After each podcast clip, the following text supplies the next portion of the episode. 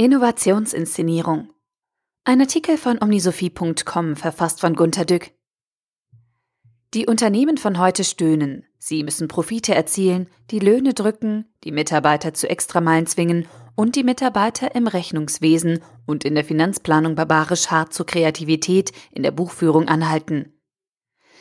Mitten in dieses Leiden platzen dann etliche Hiobsbotschaften, die wirklich bitter machen können. Die Medien hypen Digitalisierung und wollen Innovationen sehen. Sie möchten Nachhaltigkeitsberichte, Quoten Frauen und Corporate Social Responsibility. Alles soll noch neben der Arbeit geschehen, die ohnehin nur unter Extrameilen zu schaffen ist. Wie lassen sich die Medien bloß abwimmeln? Natürlich, Potemkin. Der hat Scheindörfer am Fluss aufgebaut, die die Fürsten auf den Schiffen so schwer beeindruckten. Blühendes Land. Es ist im Grunde sehr einfach. Auf jede Frage der Medien muss eine Antwort parat sein. Zum Glück haben die Medien keinen Schimmer von dem, was sie schreiben, denn sie rekrutieren ihre Beiträge vermehrt durch Freelancer. Neulich rief mich eine Journalistin an, ob sie mit mir ein Interview zur Innovation führen könnte. Ich schlug morgen 8 Uhr vor. Ihre nicht verlegene ruhige Antwort? Das ist zu früh. Ich muss mich erst kurz mit dem Thema vertraut machen. Frage. Ist Ihr Unternehmen innovativ? Ja, sehr. Das können Sie in den Prospekten nachlesen. Wir schicken gerne viele zum Verteilen. Wer betreibt die Innovation? Wir haben einen Chief Innovation Officer. Er hat eine Liste mit Projekten und zählt unsere Ideen. Sind die Mitarbeiter eingebunden? Natürlich. Wir haben sie alle gezwungen, neben ihrer Arbeit einen halbtägigen Kurs in Design Thinking zu absolvieren, damit sie sehr gute Ideen produzieren, die dem Kunden gefallen. Das gibt ein gutes Gefühl, den Kunden einmal kurz verstanden zu haben. Deshalb ist der Design Think Kurs als Incentive gedacht. Es gibt gutes Essen, die Mitarbeiter fühlen sich gewürdigt und können dann am nächsten Tag wieder tüchtig zupacken. Es motiviert ungemein, mal einen Tag etwas Sinnvolles getan zu haben. Werden die Ideen umgesetzt? Nicht alle, denn was dem Kunden gefällt, kostet uns ja Geld, und das brauchen wir hauptsächlich, um Gewinne auszuweisen. Setzt sich Ihr Unternehmen mit der Digitalisierung auseinander? Ja, wir haben extra einen Chief Digital Officer ernannt. Er geht auf Konferenzen und ist immer auf dem neuesten Stand, sodass er den Vorstand bei den jährlichen Strategiemeetings beraten kann. Führt Ihr Unternehmen die Digitalisierung ein? Wir werden das sofort tun, wenn es Profit bringt. Wir können den möglichen Profit heute nur schwer berechnen, weil wir nicht genau wissen, was Digitalisierung genau ist. Wir haben aber Arbeitsgruppen dazu. Wir fürchten, dass die Einführung der Digitalisierung über ein Jahr braucht dann geht es leider nicht. Nach unseren Richtlinien sollen Projekte nur höchstens ein Jahr dauern, weil bisher alle längeren Projekte in Schieflage kamen.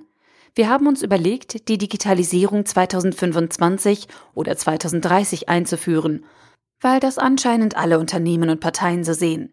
Die Jahreszahlen sind nicht von uns. Wir nehmen sie von den anderen, die scheinen etwas zu wissen. Sind die Mitarbeiter eingebunden? Natürlich, nach dem Design Thinking sollen sie an internen Innovationswettbewerben teilnehmen. Wir loben dann die besten Ideen und alle Einreicher bekommen farbige Urkunden. Die Ideen, die nicht nur gut, sondern auch aufpimpbar sind und danach schwer Eindruck machen, werden bei unserem Kick-Off allen Mitarbeitern präsentiert, damit der Vorstand stolz ist und einen guten Aufhänger hat, alle begründet zu loben. Werden wenigstens die prämierten Ideen umgesetzt? Dazu ermutigen wir die Erfinder, Sie sollen Verantwortung übernehmen und sich selbst im Unternehmen die Freiräume schaffen, um Zusatzprofite zu erzielen. Kann man die Ideen öffentlich besichtigen? Natürlich. Wir haben ein InnoCenter eröffnet, das ganz genau nach Fotos von der Google-Zentrale errichtet worden ist. Wir haben uns das alle so einiges kosten lassen. Etliche Mitarbeiter, die wir Zukunftsforscher nennen, zeigen den Medienvertretern Showcases. Es ist an alles gedacht. Wir haben Hängematten, Spieleecken und Kaffeeautomaten, damit die Forscher sichtbar und konkret kreativ allen Medienbesuchern vorgeführt werden können. Das tiefe Nachdenken unserer Mitarbeiter ist sonst schwer dokumentierbar. Früher haben wir den Medien einmal nachdenkende Mathematiker hinter einer Glasscheibe im Rückstraum gezeigt, aber das finden hyperaktive Sensationsjournalisten eher krank. Seit wir dieses laut fröhliche Innocenter haben, steigt unser Image sehr.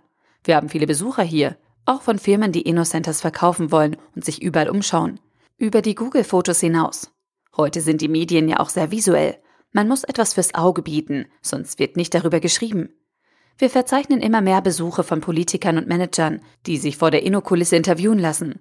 Vor solchen Farben hier ist es ganz egal, was sie sagen. Der Bildeindruck übersticht die wackeligen Inhalte ganz gut. Ist Ihr Unternehmen für Innovation beispielhaft? Das fragen Sie bestimmt, weil Sie es schon so empfinden. Wir haben sehr viele Anfragen von anderen Unternehmen, die sich auch innovativ geben wollen. Wir überlegen das Ausgründen unseres Innovationsgeschäftes in eine eigene Firma. Die soll unser ganzes Inno-Image-Bundle als Service verkaufen. Wir könnten Chief Innovation Officers und Chief Digital Officers als Teilzeitkräfte vermieten, weil die ja nie das ganze Jahr über zu tun haben. Nur vor den Jahreskickoffs und bei der Preisvergabe der Wettbewerbe. So könnten sich Unternehmen die Kosten der Innovation teilen. In der Politik werden vor den Wahlen oft Leuchtturmprojekte produziert.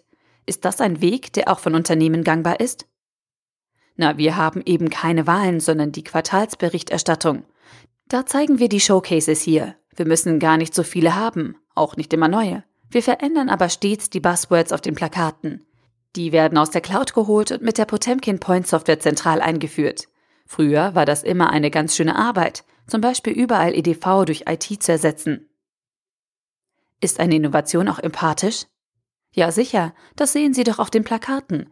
Es ist doch dort eindeutig dokumentiert. Sie ist sicher, menschenfreundlich, holistisch, empathisch, sinnhaft, nachhaltig, achtsam und agil. Da fehlt noch etwas. Werden bei Ihrer Innovation Tiere ausgebeutet? Nein, die Mitarbeiter unseres Unternehmens fühlen sich hier sauwohl. Es ist also nicht schwer, innovativ zu wirken.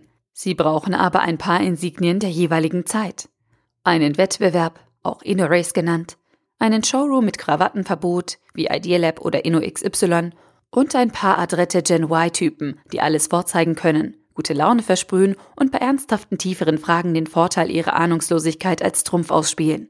Denken Sie stets etwas Visuelles zu bieten zu haben. Antworten Sie auf alles, was Sie nicht bieten können. Wir sind da gerade schon dran. Das ist kritikbefreit. Damit kommen auch alle Top-Manager durch. Warum haben Sie keine Innovation? Oh, das stimmt nicht. Wir sind schon dran. Hallo Regierung, warum haben wir noch keine guten Infrastrukturen? Oh, da ist eine Enquete-Kommission dran. Wir erarbeiten Vorschläge in mehreren Runden und binden alle drei Jahre für eine Woche die Öffentlichkeit ein. Der Artikel wurde gesprochen von Priya, Vorleserin bei Narando.